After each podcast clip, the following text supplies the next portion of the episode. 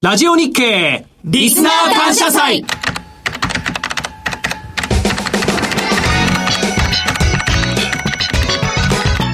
和島秀樹のウ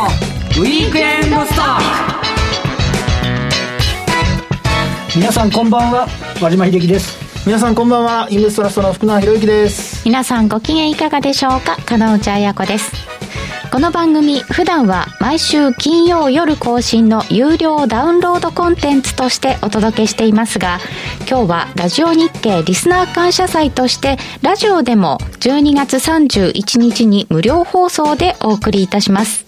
この番組は毎回 PDF ファイルの補足資料がついています。ラジオでお聞きの方は、ウィークエンドストック番組ウェブサイトにアクセスし、12月31日配信分の補足資料をご覧いただきながらお楽しみください。なお、一部のコーナーの情報及び補足資料内容は、12月24日時点のものですので、あらかじめご了承ください。それでは、今日の放送内容をご紹介しましょう。この後は経済ニュース丸ごと1週間でこの1週間のマーケットトピックをおさらいします。ラジオ放送の方では経済ニュース丸ごと1年間をお送りします。続いては和島秀樹記者がとっておきの注目銘柄を解説する銘柄一本勝負。ファンダメンタルズ分析から本命とおまけの2銘柄をピックアップして解説します。そして福永マスターが株為替の見通しをテクニカルで徹底分析する福永博之のテクニカルマスターへの道毎回テーマを決めてお送りしています。ここの題名が大きな鍵を握ります。最後はマーケットに関する様々な情報をお届けするウィークエンドアラカルト。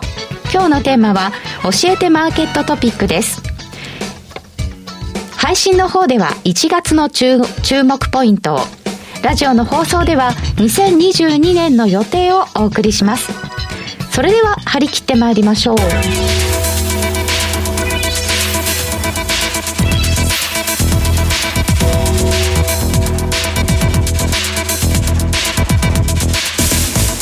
まずは1年間のマーケットトピックをおさらいする経済ニュース丸ごと1年間です。普段は丸ごと1週間でお送りしております。え私が独断と偏見で選んでおります。今回は日経平均株価の今年の推移をチャートで作ってみました。ここに入っていないのがですね4月に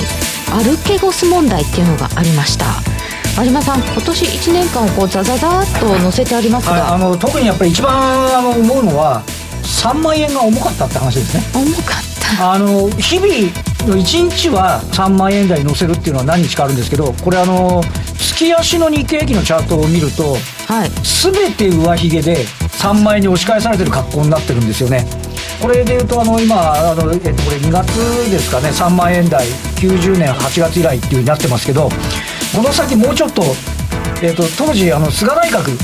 はい、で菅さんはデジタル庁ですとか、うん、えー、カーボンニュートラルですとか非常にね分かりやすい政策で押してったんで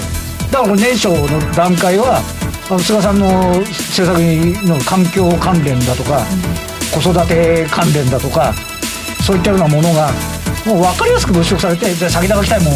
経済の再開だみたいな話だったっていう部分これあの2月だけど3月も4月もですよね一瞬一瞬3万円乗っけてるんですよ。そうですね。で、えっと、逆に今度菅さんの人気が起こってきてで9月に3万795円っていう値がありますけどこれ結果的にはあの菅さんが不人気の菅さんが辞めたこと自体で先物が買い戻されただけで岸田さんへの期待感ではちょっとなかったっていうね先物で買い戻されて先物で売り崩されていってこいっていうのがこの9月の高値だったんで、まあ、あのここにあるよね。あの恒大ショックとかあのいろいろあるんでしょうけど、うん、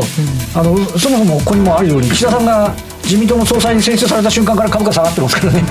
誰も期待してなかったって話にもつながるというところでまああの、まあ、本当に21年を振り返った時に本当にとにかく、3万円が重かったなっていう印象がとてもありますね、まあ、途中ねオリンピックの無無観客になり、まあ、やっぱり今年もコロナの問題が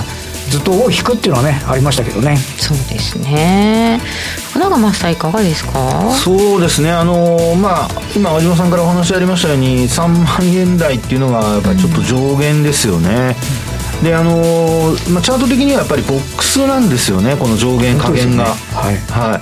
であのー、まあ2万7000円割れたところが、まあ、下限になっていて、まあ、2万7000円前後って言った方がいいですかね。であと上限が3万円というような大体3000円ぐらいのあの3000数百円あるいは3500円ぐらいのレンジっていうようなそういう流れになっているのではないかと、うん、であのただそこでやっぱり強い時はあの上方向へっていう流れになるとこなんですけど、はい、マーケットはあの9月以降はもう本当にあのそれまではあの高値も3万円もう一回乗せたりとかして、うん、えー、ボックスなんですけど直近では高値も切り下がり安値も切り上がりというような、はい、大きな持ち合いに入っちゃってるんですよね。そうですね、はい、ですので、まあ、ちょっとあの1年間振り返ってみると前半から中盤後半まではあのレンジ相場、で特にあの、まあ、前半から後半にかけてのところでは途中がなだらかなずっと下落基調になっちゃってですね。こここの8月安値かな？9月かな？まではこうちょっと下落っぽかったですよね、はい、そうですよね、うん、もうずっと下落という流れでうん、で8月の20日に安値をつけたところではもう年初来安値でしたから、うん、まあ、そこから急反発したんですけど、あのー、まあ、高値取引時間中超えはしたんですが、まあ、結果的にその2月の高値終値でこう維持できずに、あのその後は先ほど話したように年後半にかけてはもう持ち合いと。ね、はい、ですのであの、まあ、値動き的にはですねこの持ち合いっていうのがやっぱくせ者ですのでくせ者？はい。あの上にも下にもどっちかに触れるあの可能性がありますから、まあ、できればあの、ねえー、中段持ち合いの、えー、その後上昇っていうパターンに、はい、えー、なってくれるといいなとは思うんですがまだその辺りはちょっとはっきりしないっていうところでしょうかね。はい、そうですね。やっぱりねあのこれトヨタ減産表明っていうのが安値近辺に書いてあるんですけど、これ8月に何があったかっていうと46の GDP の速報値が発表になってるんですよね、はいはい、で日本が1.3%速報ベース1.3%で、うん、えーと、アメリカが6%台成長で欧州が確か8%台成長。要は、ウィズコロナで経済回し始めてるのに、うん、日本だけ閉じてるっていう話でで外国人投資家ドバ売るみたいなあの感触ですよね。あと何でしたっけ？I, I えっ、ー、と MSCI で日本いっぱい外されるとか。あそうです。MSCI 外されるですしあとはあの IMF IMF を下方修正になるみたいな。日本だけ？ではだから、はい、あのこれ来年にかけてもそうなんですけど要はあのやっぱり、うん、あの GDP が成長できるかどうかってことってことは、うん、GDP の内訳の6割は個人消費ですからあねあの、ね、もう4月になったらあの今年優勝したヤクルトの球場が満杯で迎えられるとかですね。劇場も制限なしとか、えー、ワクチン2回接種した人はもう旅行にどんどん行ってくれとか、だからそういうふうになることがとりあえずその。えーと、とこれ今今46って言いましたけど7月日本はマイナス3%成長ですからね。あのもう何をか言わんやっていうところがあのやっぱりであとは企業業績がどうついてくるかっていう。うん部分っていうのが、まあ、一つねちょっと注目ポイントにはなってくるんじゃないかと思いますけどね。ね。なんかマスターあのこのレンジだったとするとですよ、はい、ここからどっちにもいけるってことではありますよね。そうですねあのまあ、やっぱりこれ、意外とあの彼女さんが作ってくださったこの予定というか、えっと、2022年の予定がこうありますけど、この後やります、ね、はい、これやられますけど、はい、あの実際にやっぱり過去のこの振り返りで見ると、うん、意外とその政策がこう、うん、まあ、発動されて、はい、あのいいはあの発動と悪い発動があってですね、規制の方にはもうあの綺麗にやっぱり下方向で反応していて。うんで逆にあの、まあ、あいいあの、まあ、経済を活性化させるような規制解除とかですね、うん、そういう話になった後に、まあ、株価はリバウンドするっていうパターンになっているので、まあ、ちょっと後々その見た時にというか予定をね先の予定を見た時には、はい、そういうところはちょっと参考になるんじゃないかなっていう気はしますけどね。そうですね、はい、ここにあの緊急事態宣言のとことかをこう網掛けすると本当はもうちょっと分かりやすかったかなって思いました。まあそれはもう皆さん、はい、あのお休みの間にぜひ 分で入れてみてください。ウィズコロナ今年ね東京オリンピックありましたけど本当に無観客になったのは、まあ、残念っていうかね、うん、感じはしますよね、まあ、しょうがないっちゃしょうがないのかもしれないですけどね。本当にね、これがなんか日本のねなんか展示会場になるはずだったんですもんね EV とか水素とか、ね、本当ですよね。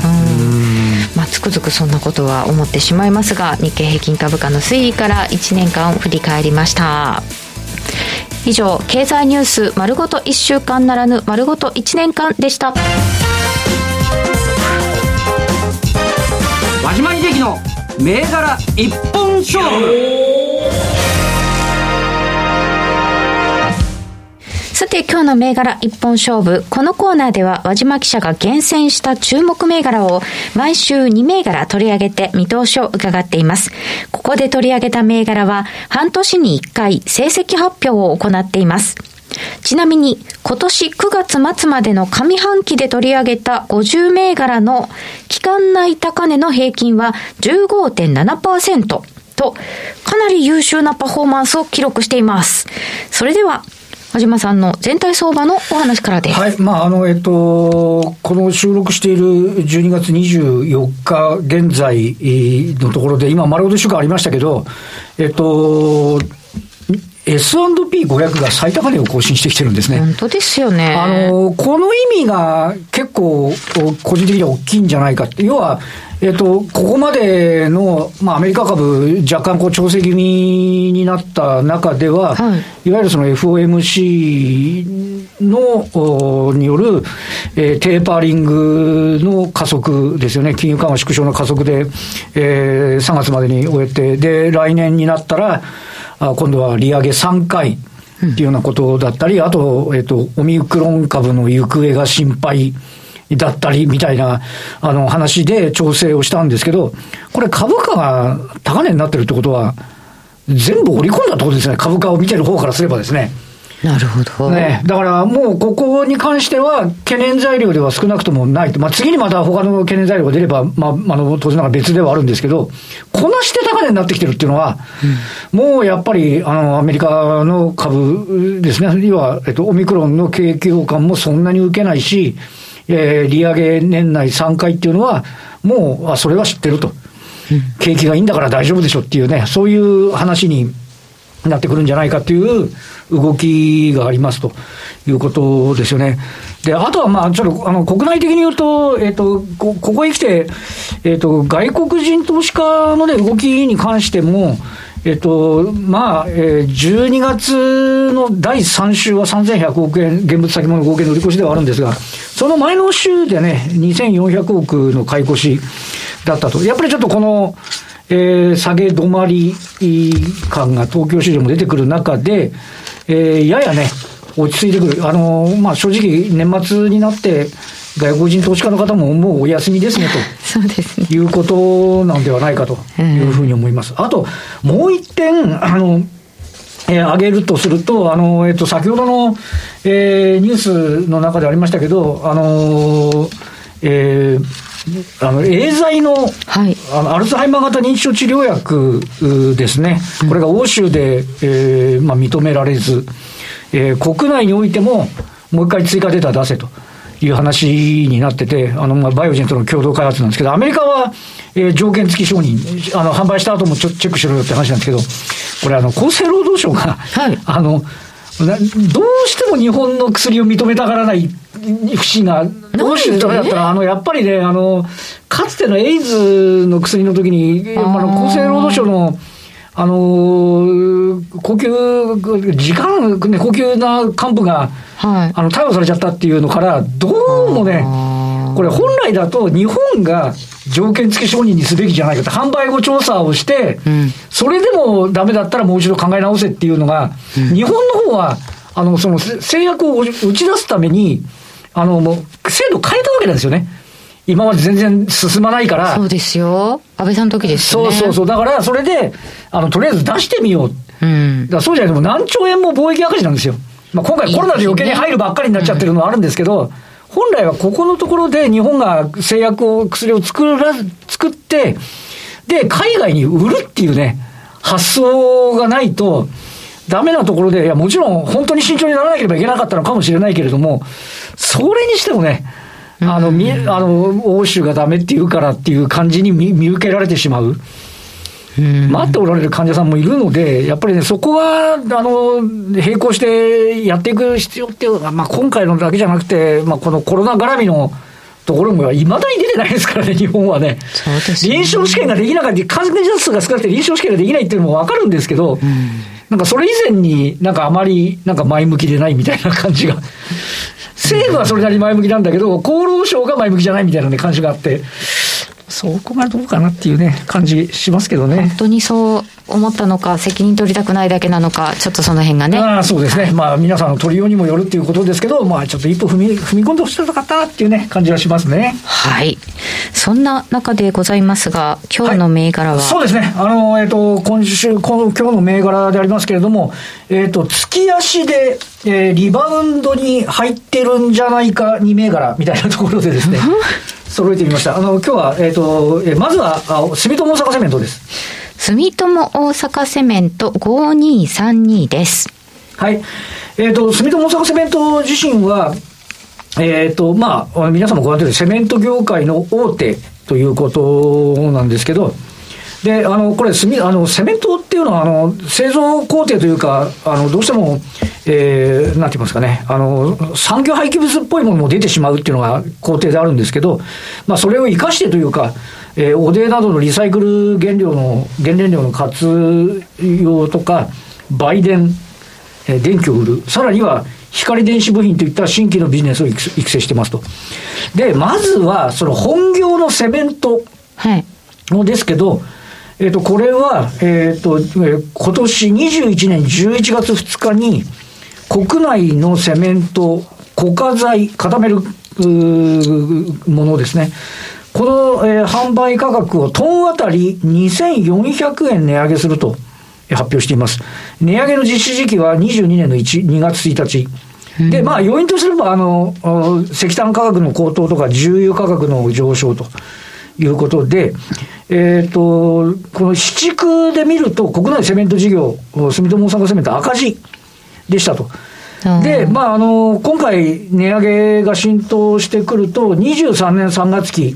に関しては、あ再三改善してくる可能性が大きいということでありまして、ちなみにあの、22年3月期は、営業利益85億円で、えー、5割減ぐらいですかね、48.9%の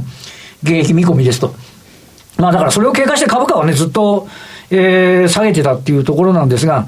ようやく、どうですかね、これで内需のところで、えー、少しいろんな工事とか再開発が動くとかね、話になってくると、需要自体も伸びてくると。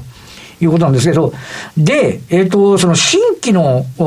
あとはこの、あの、テクノロジーとしての、はい、えー、住友大阪セメントの評価ということなんですが、新規ビジネスを拡充していて、その代表格、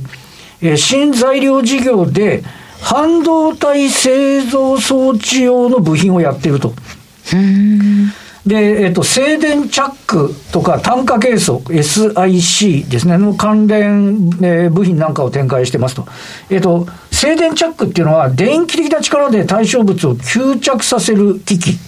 ということで、まあ、具体的には、えー、シリコンウェアとほぼ同じ、え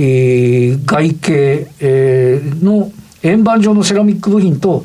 えー、冷却用の円盤状の金属プレート部分から構作構成されていると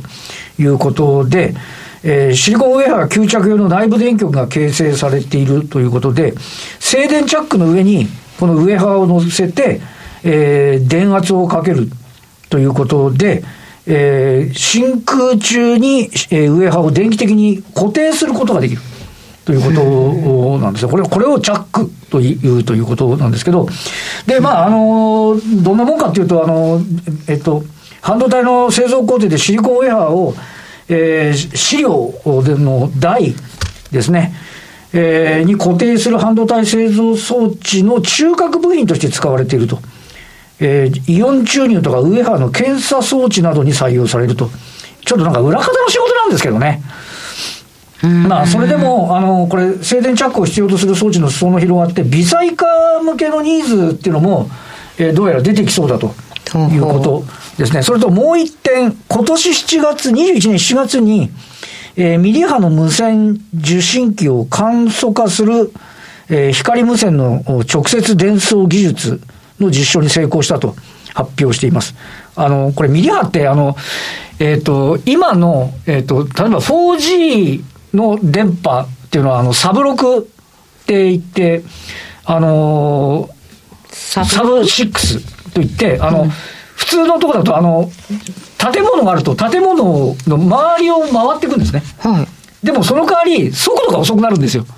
うんうん、で、5G のためにミリ波でやると、ミリ波はもう直進まっしぐら。なんですけど、直進まっしぐらなんですけど、建物の中を通過できないので、まあ、その分だけあの基地局増やす必要はあるんですけど、要はあの 5G の高速大容量高速通信、あのあと低遅延、まあ、そういうものにするためにはどうしてもミリ波が必要になってくるということでありまして、まあ、あの日本の 5G ですね、これがまあ伸びてくるんであれば、現状のサブ6からの置き換わりが進むのでではないかと。ちょっとなので、来期あたりは、あのこのテクノロジーとしてのね、住友大阪セメントの、えー、材料性に注目されるんじゃないか。あと、まあ、あの、21年11月には発行株数の9%強に相当する350万株を上限とする自社株買いも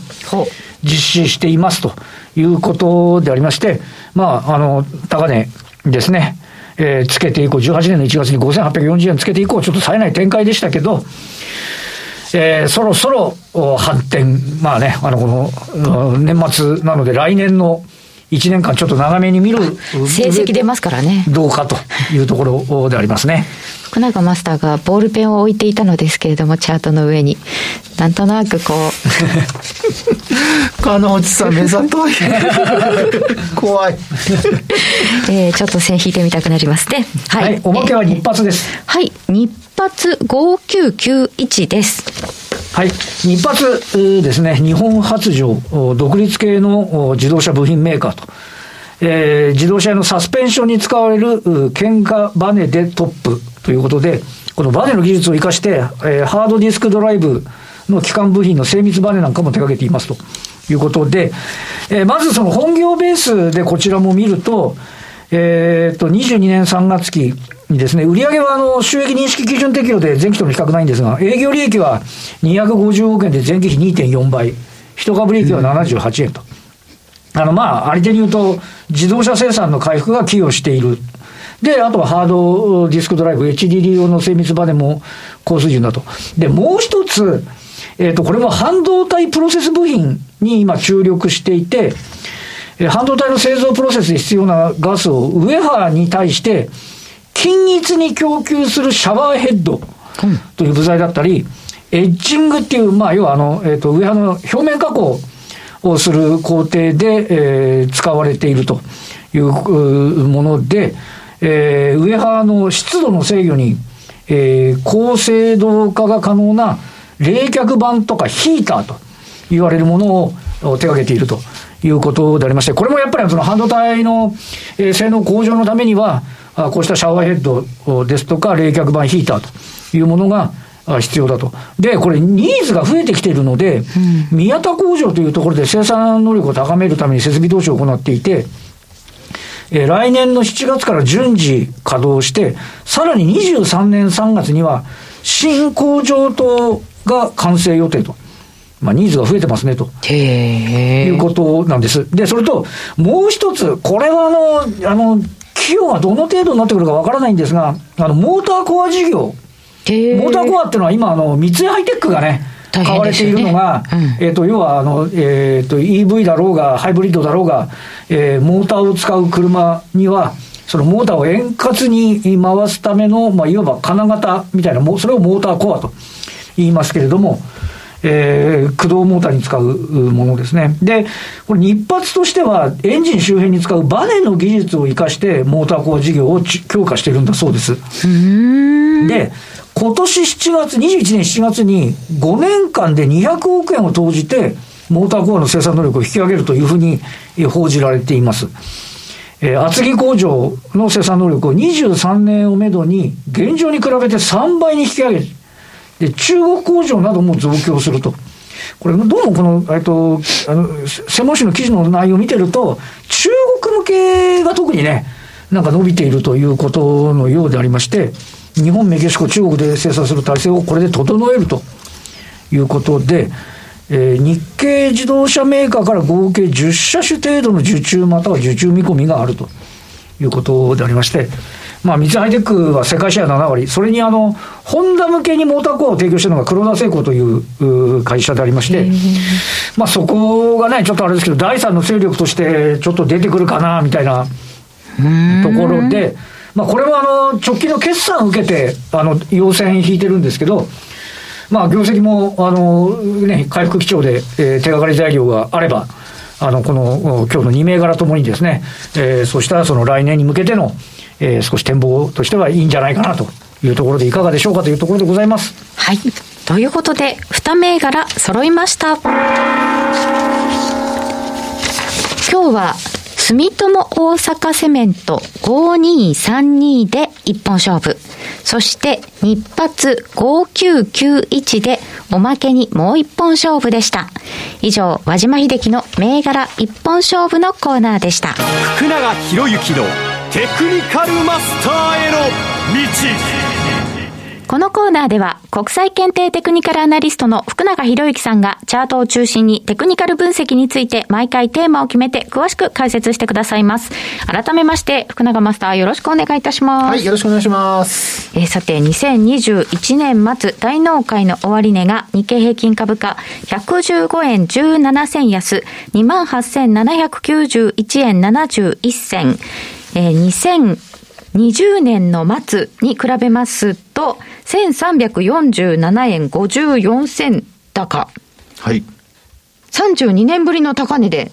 年末終値としては。なんか終値ではって言ってますよね。なんかそれ聞いても実感があまり、はい、でもあのね、途中、その、まあ3万円乗せる場面とかありましたから、はい、それ考えますとね。そりゃそうですよね。えー、まあその時に32年ぶりとかって言ってましたんで、やっぱり。言ってた言ってた。一瞬だったってことですかね 年末の終値としてはっていうことで言われますとねそうですよねなんとなくまあ今年4.9%の上昇っていうのが、はい、えー、他の国に比べてどうだったのかとか、最初の思惑から見たらどうだったのかとか、いろいろありそうですけれども、はい、で、えー、もうちょっと足元に戻ってまいりまして、今週の動きから伺っていきたいと思います。えー、日経平均株価の日足、それから月足、そしてトピックスの月足、ニューえー、マザーズ指数も週足で見ていただいて、ドル円、ニューヨークダウと見ていただいてまいります。はい、ではまず日経平均株価、日足です。はい。えー、まあ、番組中はですね、よく、あの、テーマを決めてっていうことで、まあ、今回はさ、あの、残念ながら、あの、本当年末大納会の最後の時でですね、はい、あの、メインタイトルは上値の目処を探るのままなんですけど、サブタイトルが下げ止まりの目処を探るにちょっと変わってしまいまして。あれ？下げ止まりの目処を探る1回目になってます。そうなんです。上値の目処を探る57回目、これは変わりませんが。はい。あれ？あれ？変わってますよ、サブタイトル。そうなんですよ。ということでですね、まあ、ちょっとあの、ルールからもう一回ちょっとおさらいしておきたいと思うんですが、まあ、移動平均線、特にあの、5日線の向きですね。うん、はい。それと、あと、位置関係です、株価の。ローソク足と5日線との位置関係。で、それで見ますと、まあ、残念ながらですね、あのー、まあ、えー、週末、あ、週末じゃないですね、ごめんなさい、大納会のですね、はい、あのー、木曜日。えこの日の終値、まあ、特にあの、引け間際に大きく売られまして、うん、で、あの、まあ、下げ幅を広げて、まあ、それまでは数十円安ぐらいだったんですが、まあ、結果的に三桁の下落で、先ほど鹿野さんから伝えてもらったような形になったんですけど、まあ、その下落によってですね、あの、移動平均線、まあ、特にあの、長期の200日移動平均線と、はい、それからあと、直近のあの、まあ、動きを表します5日移動平均線ですね。はい。まあ、これをですね、日本線とも下回って終えちゃったんですよね。そんなな大納会だったのか。まあ、水曜日はですね、あの、今お話しした5日と200日移動平均線上回っていたので、はい、このまま横ばいでいけばですね、タイトルとしては、まあ、あの、戻りの目処、あるいは上値の目処を探るというような、まあ、そういう、あの、まあ、タイトルで、えー、前週までのタイトルが継続してたんですけども、はい、結果的にですね、あの、今のお形でですね、えー、5日と200日線を下回ったことから、タイトルが変わってしまったと。いう状況でございます。はい。はい、で、あのー、まあ、あただ、まあ、25日線の上はちょっと上回っておりますので、うん、え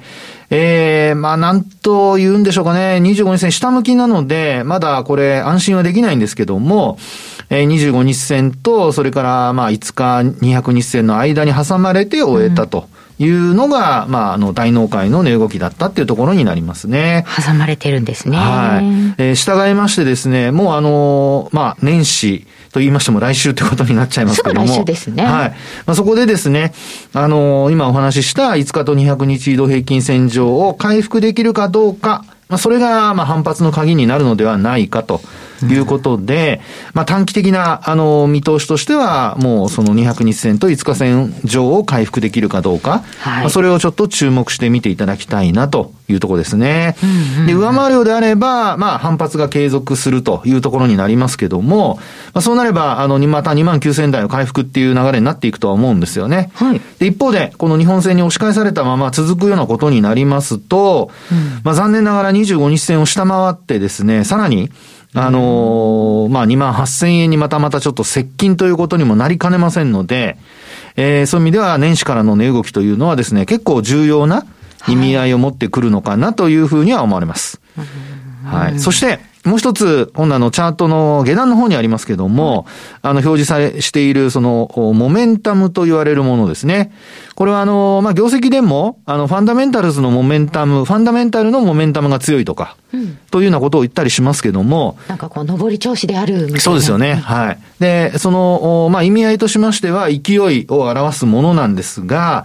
チャート上でもですね、この勢いを、あの、表す指標として、まあ私はよく使っているんですけれども、うん、まあそこであの注目ポイントはゼロラインなんですよね。真ん中のゼロライン。はい。真ん中にありますゼロライン。で、このゼロラインを上回っていれば、上向きの、えー、上昇の勢いが強いと。うん、で、一方で、ゼロラインを下回ってしまいますと、えー、下落の勢いの方が強くなるということで、まあ、ゼロラインを挟んで、上か下かで、まあ、上昇の勢い、下落の勢いを判断するということになります。で、残念ながらですね、週末と言いましょうか、ごめんなさい、あの、大納会ですね。はい。ここでは、あの、割り込んでしまったと。割り込んじゃってるんですね。そうなんですよね。従いましてですね、あの、年始からの値動きで、えー、このまま、その割り込んだままですね、低下が続くようなことになりますと、それこそ下落の勢いがどんどん増してくるってことになってしまってですね。ああ、下に勢い出ちゃう、はい、そうですね。そうすると25日線を割り込むことも考えられると。ただ一方で、あの、株価が値下がりしてもですね、えー、モメンタムの低下がそれほど、あのー、まあ、限定的だったり、はい、あるいは逆に上向きに転じるというような流れになってですね、ゼロラインを上回ってくれれば、うんまあ、その場合には、あのー、再びその5日線や200日線を上回って、えー、2万9000台回復の可能性が高くなってくると思われますので、まあそういう意味では、あの株価の上昇下落だけではなく、このモメンタムのですね、上昇下落の勢いも合わせて、えー、年始ご覧いただいて、えー、まあ、売買判断に役立てていただければなというふうに思います。はい。えー、そして年末ですので、ということでしょうか。はい、月足も今日は見ていただきます。はい、その通りでございます。はい、えー、まあ、これ月足でご覧いただくとですね、皆さん1年振り返ってどんな年だったか。うん。ほとんどレンジ相場でございましたという感じなんですよね。本当ですよね。はい。あの、チャート見ていただくと、上髭の長さというのが皆さん目につくと思います。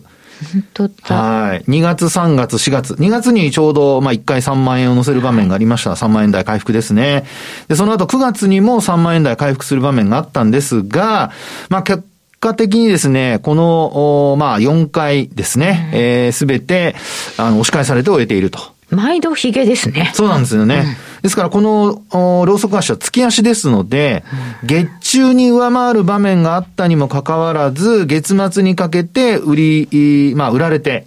えー、上髭をつけて終えたということですから、あの、月末の動きというのが結構重要になってくるのかなというところですよね。なんか月末安アノマリーとかまで言ってましたもんね。はい、そうなんですよね、うん、結構続きましたもんね、それもね。うん、で、あの、今回はですね、あの、まあ、12月もこれ大納会のところまで株価入ってますけども、はい、見ていただくと、一応まあ、12ヶ月移動平均線は上回っておいてます。はい。ですので、まあ、今後、あの、期待されるのは、この12ヶ月移動平均線上を維持できるかどうか。はい。で、維持するようであればですね、えー、これまあ12ヶ月移動平均線、えー、11月とかは下回る場面ありましたが、まあ、あ上向きを続けることになりますので、そうなれば、あもう一回3万円台回復であったり、うん、あるいは、あの、9月の高値ですね、取引時間中の高値を上回ったりというようなこともですね、視野に入ってくると思われますので、まあ、そういう意味では、あの、12ヶ月移動平均線上を維持したまま、あの、年始の取引が、まあ、スタートするかどうか。うんまずスタートですね。はい。で、その後に月末にかけて上回ったまま維持できるかどうか。うん。まあ、それがですね、あの、まあ、株価見ていただくと上昇トレンドを続けて、えー、今のところいますので、これが続くかどうかの鍵になるのではないかというところでございます。うん。はい。で、えー、もう一つちょっと気になるのが、はい、あの、トレンドラインというものをちょっと引いてみたんですけども、はい。これはあの、移動平均線だけではなくて、えー、株価の高値と高値、いや、安値を安値を結、安値と安値を結んで、はい、えー、まあ、線を引いたものになるんですが、これが、まあそうですね、移動平均線にはわからないサポートだとか、あるいは、その、上値の目処だとかっていうのを教えてくれる、そういう、あの、まあ、えー、線になるんですよね。で、今回ですね、これ見ていただきますと、はい、あの、2015年になりますが、これ結構長いチャートになりますけど、はい、2015年の5月、これあの、月足ですけども一応終値です。はい。終値と2018年の8月ですね、の終値。これを結んだ、はい、えー、トレンドラインをですね、えー、まあ、引いてみていただきますと、うん、えー、これ、実はその、8月の安値であるとか、あるいはその11月、10月の安値であるとか、安値をつけた時がすべてこの線上で止まってるんですよね。なるほど。はい。そういうことか。ということで、株価は上値が重たいものの、あの、下値も限定的と。いう流れになっておりますから、はい。まあそういう意味では、あの、このライン上、もしその12ヶ月移動平均線を割り込む場面があっても、このライン上維持できていれば、まあ基本的には持ち合いが続くと。うん。はい。という見立てに変わり、あの、変化はない、ありませんので、まあそういう意味では、そのトレンドライン上維持できれば、えー、3万円台回復というところにですね、うん、えー、つながっていって、まあ、期待されている、えー、高値更新がですね、視野に入ってくると。ただ一方でこれ、あの、12ヶ月移動平均線を割り込み、かつ、このトレンドラインも下回ってしまいますと、うん。先ほどお話しましたちょっと下離れですよね。そうですね。はい。で、そうなりますと、この月足で、あの、他に引いてある線がですね、はい、あの、12ヶ月の他は24ヶ月とあと60ヶ月移動平均線が引かれてるんですけど、はい、まあ、この60ヶ月移動平均線をですね、あのあたりま、あ、ごめんなさい、あの、24ヶ月ですね。24ヶ月移動平均線あたりまで、あの、下落することが考えられますので、これは2万、えー、ちょっとあまり大きな声では言いませんが、2万5千円台なんですよ。で、少しずつこれ上がってきてますから、そうですよ、ね、はい、年初は年始でまたちょっとご確認をいただきたいんですけれども、えー、下回るようなことになると、まあ2万6千円割り込むっていうことがですね、ちょっと視野に入ってきますので、えー、ご注意いただきたいと。ただし、これあの、移動平均線、あの、24ヶ月も60ヶ月も上向いてますから、はい、まあそういう意味では、あの、24ヶ月移動平均線まで下落したとしましても、下げ止まるようであれば、まあ、あの、基本的には上向き上昇トレンドを続けることになると思われますので、まあ、その場合には、あの、おしめ買いの、チャンスになるのではないかというふうに思われますから、はい、あの、レンジをどっちに抜けるかに加えてですね、えー、まあ、下げ止まりの目処として、あの、下落が続いた、下落してしまった場合には、この24ヶ月移動平均線を、えー、サポートラインとして考えると。うんうん、一方で、上方向に離れたら、その場合にはもう空売りとかするのではなくて、まあ、基本的にはトレンドについていくというのがですね、えー、年始の、まあ、一つ戦略としてですね、はい、考えられるのではないかなというふうに思われます。トレンド確認、ちょっと線引いておきましょう。はい、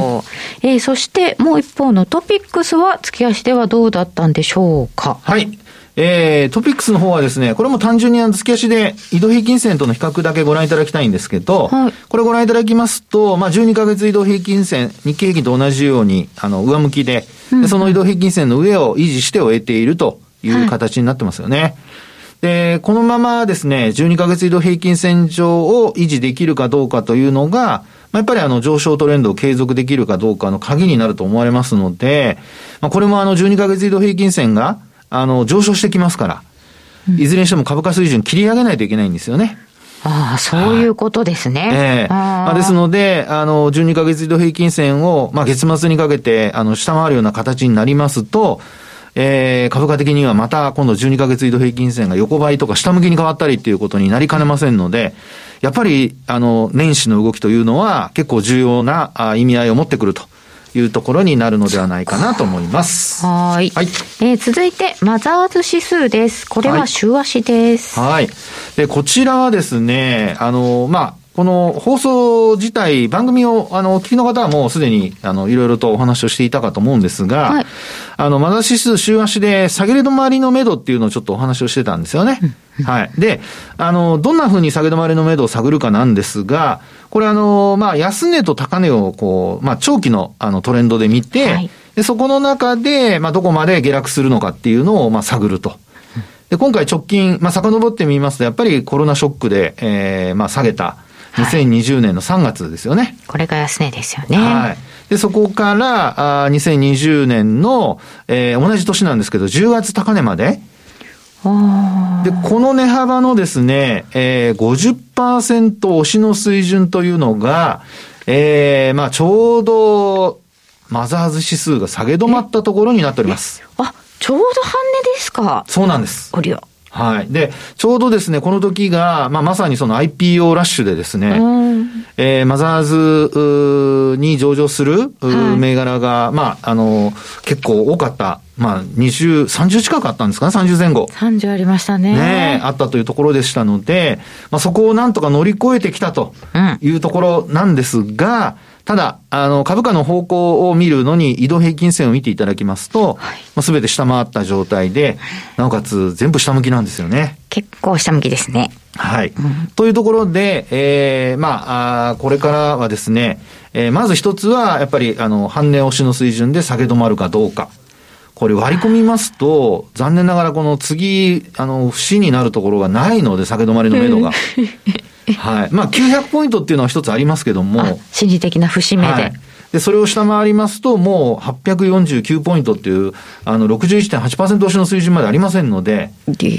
これはですね、皆様ご注意いただきたいなというふうに思います。うん、はい。で、あとですね、えー、っと、移動平均線。はい、これあの、まあ、下げ止まりが続いたとしても、このままあの、移動平均線の低下が続いていきますので、この13週移動平均線を上回れるかどうかというのが、まあ、本格的に底入れするかどうかの鍵になりますので、はい、そちらもご注目いただきたいなというふうに思います。続いてドル円冷やしはボリンジャーバンドです。はい。ボリンジャーバンドなんですが、これはあのトレンドと、それからあと、まあ、あの、売買タイミングとか教えてくれるテクニカル指標になりますけど、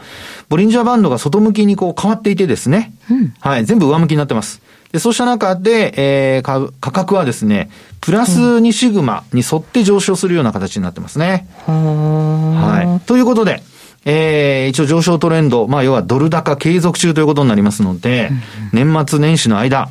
この11月24日の高値を上回れるかどうか、これが鍵になるのではないかなというところですね。はい、上回れば、まあそのままドル高が続きそう。まあでもこれもし上回れないのことになりますと、これトリプルトップになっちゃうことが考えられますので。ああ、そういう形ですね。そうなんです。ご注意いただきたいと思います。で、もう一つ、そのモメンタムという、こちらをご覧いただきますと、これもあの、実は、えー、まあ、上向きにはなってるんですが、はい、あの、このまま、あの、下向きに転じますと、これもまた上昇一服のサインになりますので、はい、上昇が続くかどうかにご注目ください。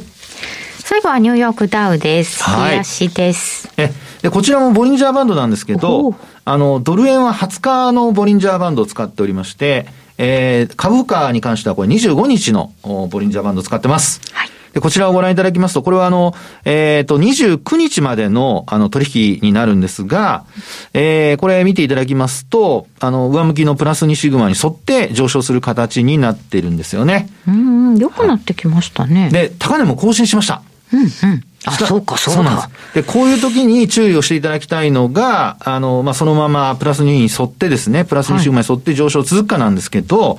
モメンタムを見ていただきますとですね、これあの、高値を更新したにもかかわらず、前の山に届いてないんですよね。低い。はい。で、こういう、まあ、現象のことを逆行現象と呼んでまして、あら高値は更新してるんだけど、上昇の勢いが弱まってますよっていう流れになってますので、うん、こちらを、まあ、これで、えー、反転して下落に転じますと、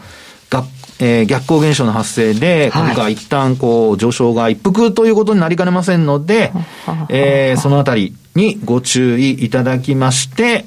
年末年始のダウの状況などもしっかりとご確認いただきたいなというふうに思います。休み中ですけど、ちょっとチェックですね。はい。はい、以上、福永博之のテクニカルマスターへの道でした。ウ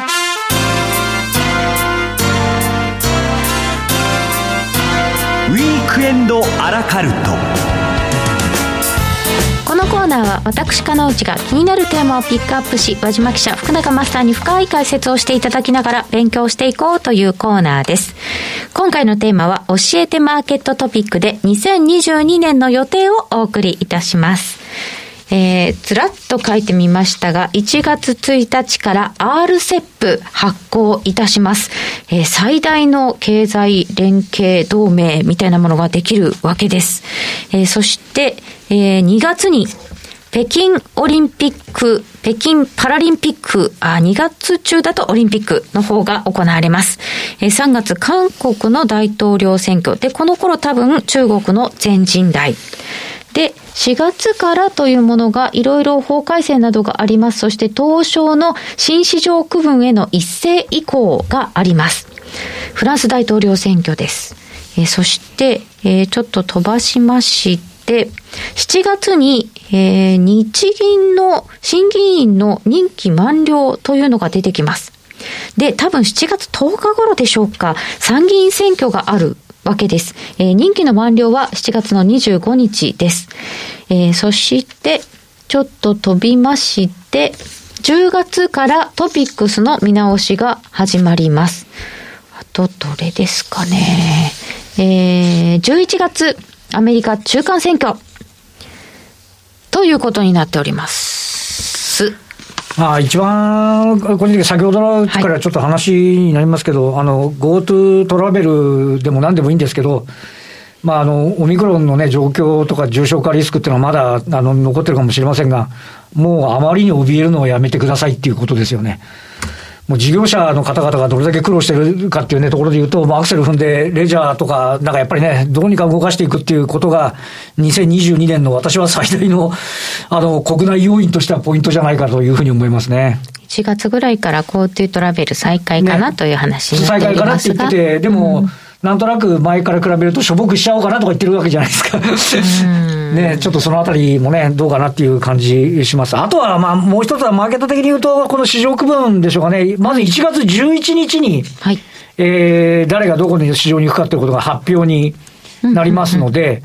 で、えっと、これね、あの、一つ大きな動きっていうのは、あの、えっと、どっかにあるんですよね、トピックスの見直しもありましたけど、はい、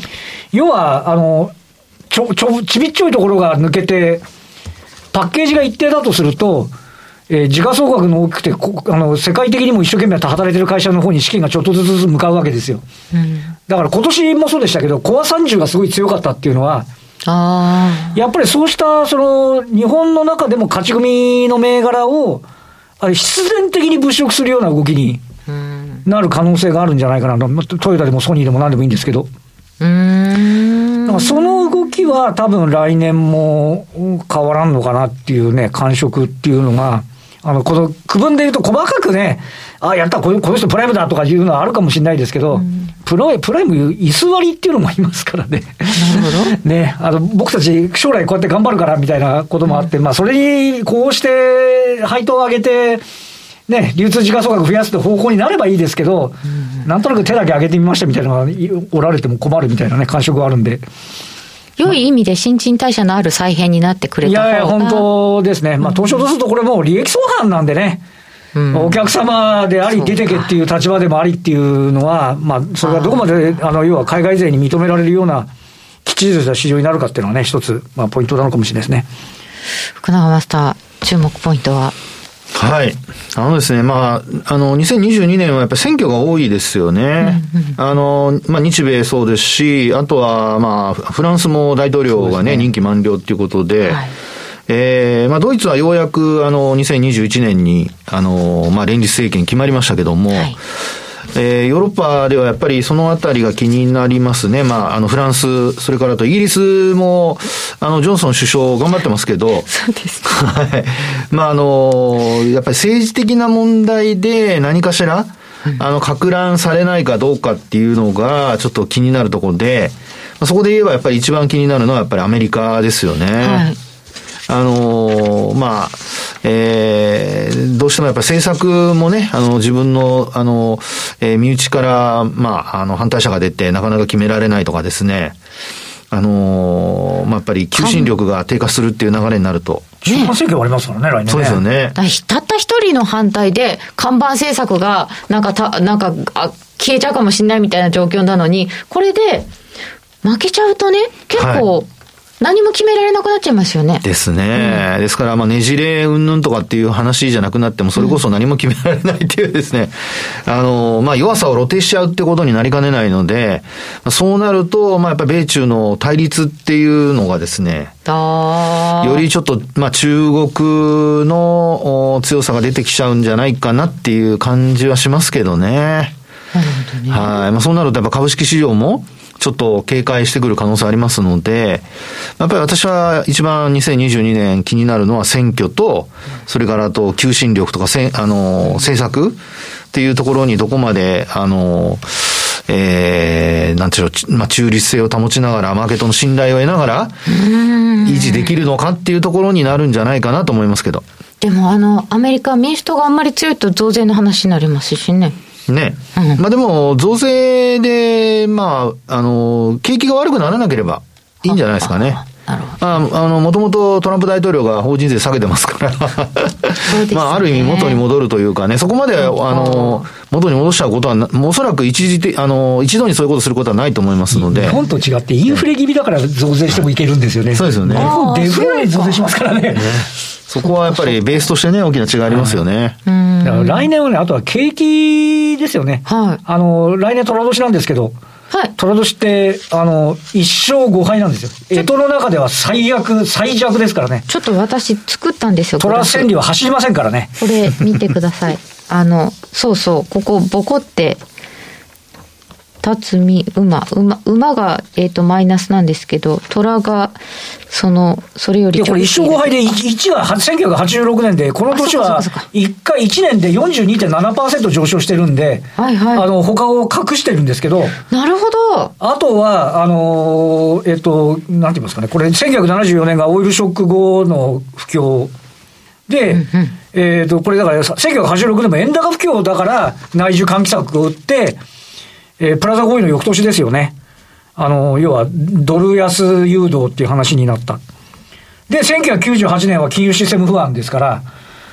で、2010年はリーマンショックで経済一生懸命大抵、それから引くっていう時ですから、もう大体景気悪いんですよ。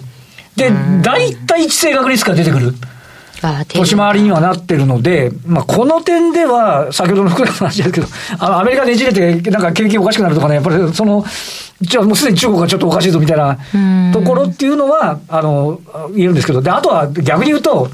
岸田政権が本気で経済対策打ったら、1986年型になるかもしれないじゃないかっていうね。そうですよね。い一発逆転型っていうのが、この6回の中で1回あるわけですから。その大きい虎年ですね。そうそうまあ、そんなことをね、最後なんで期待もうちょっと込め、したいかなっていうね、感じもありますけどね。そうですね。いや2022年、どんな年になるのか、ちらっと予定から見てまいりました。えー、これからまた、毎週毎週、こんな、あの、予定などを見ながら、えー、詳しく見ていきたいと思います。以上、ウィークエンドアラカルトでした。ウィークエンドストックの聞き方。さて、和島秀樹のウィークエンドストックを初めて聞いたとか、知っていたけど有料コンテンツだから面倒でと思ってらっしゃる皆さんに、改めてウィークエンドストックの聞き方をご案内したいと思います。まず、オーディオブックという音声コンテンツ配信サイトの無料会員登録を行います。会員になった上で、和島秀樹のウィークエンドストックの購読会員になります。毎週金曜夜7時30分頃更新で、音声と PDF ファイル資料がついて、月額税別476円。最初の1ヶ月は無料で、登録にはクレジットカードが必要です。今日お送りしてきたように、1週間のマーケットトピックの振り返り、和島記者の注目2銘柄分析、福永マスターのテクニカル解説、その他、私、かのうちの気になるイベント紹介や銘柄リクエストなど、内容を盛りだくさんでお送りしています。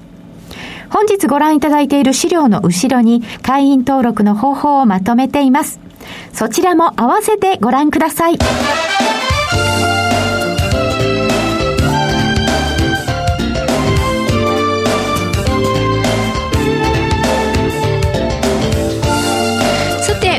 ストックではリクエスト銘柄を募集しています。和島記者にファンダメンタルズで解説してほしい。福永マスターにテクニカルで分析してほしい。などなどどちらでも OK もちろん両方でも。ご希望の方はウィークエンドストック番組ウェブサイトのメール送信フォームからお送りください。またトレードに関するご質問などもございましたらメール送信フォームからお送りください。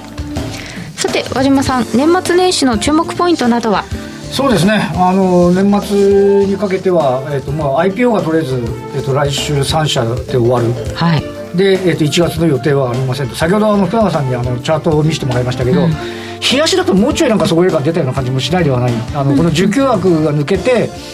本当にちょっとで戻ってもらって個人投資家の一時あのネット証券のマザーズの信用の評価評価損益率マイナス31%ですからね。そうですよね。まあ見たことも、まあ、たまに見たことあるんですけどあの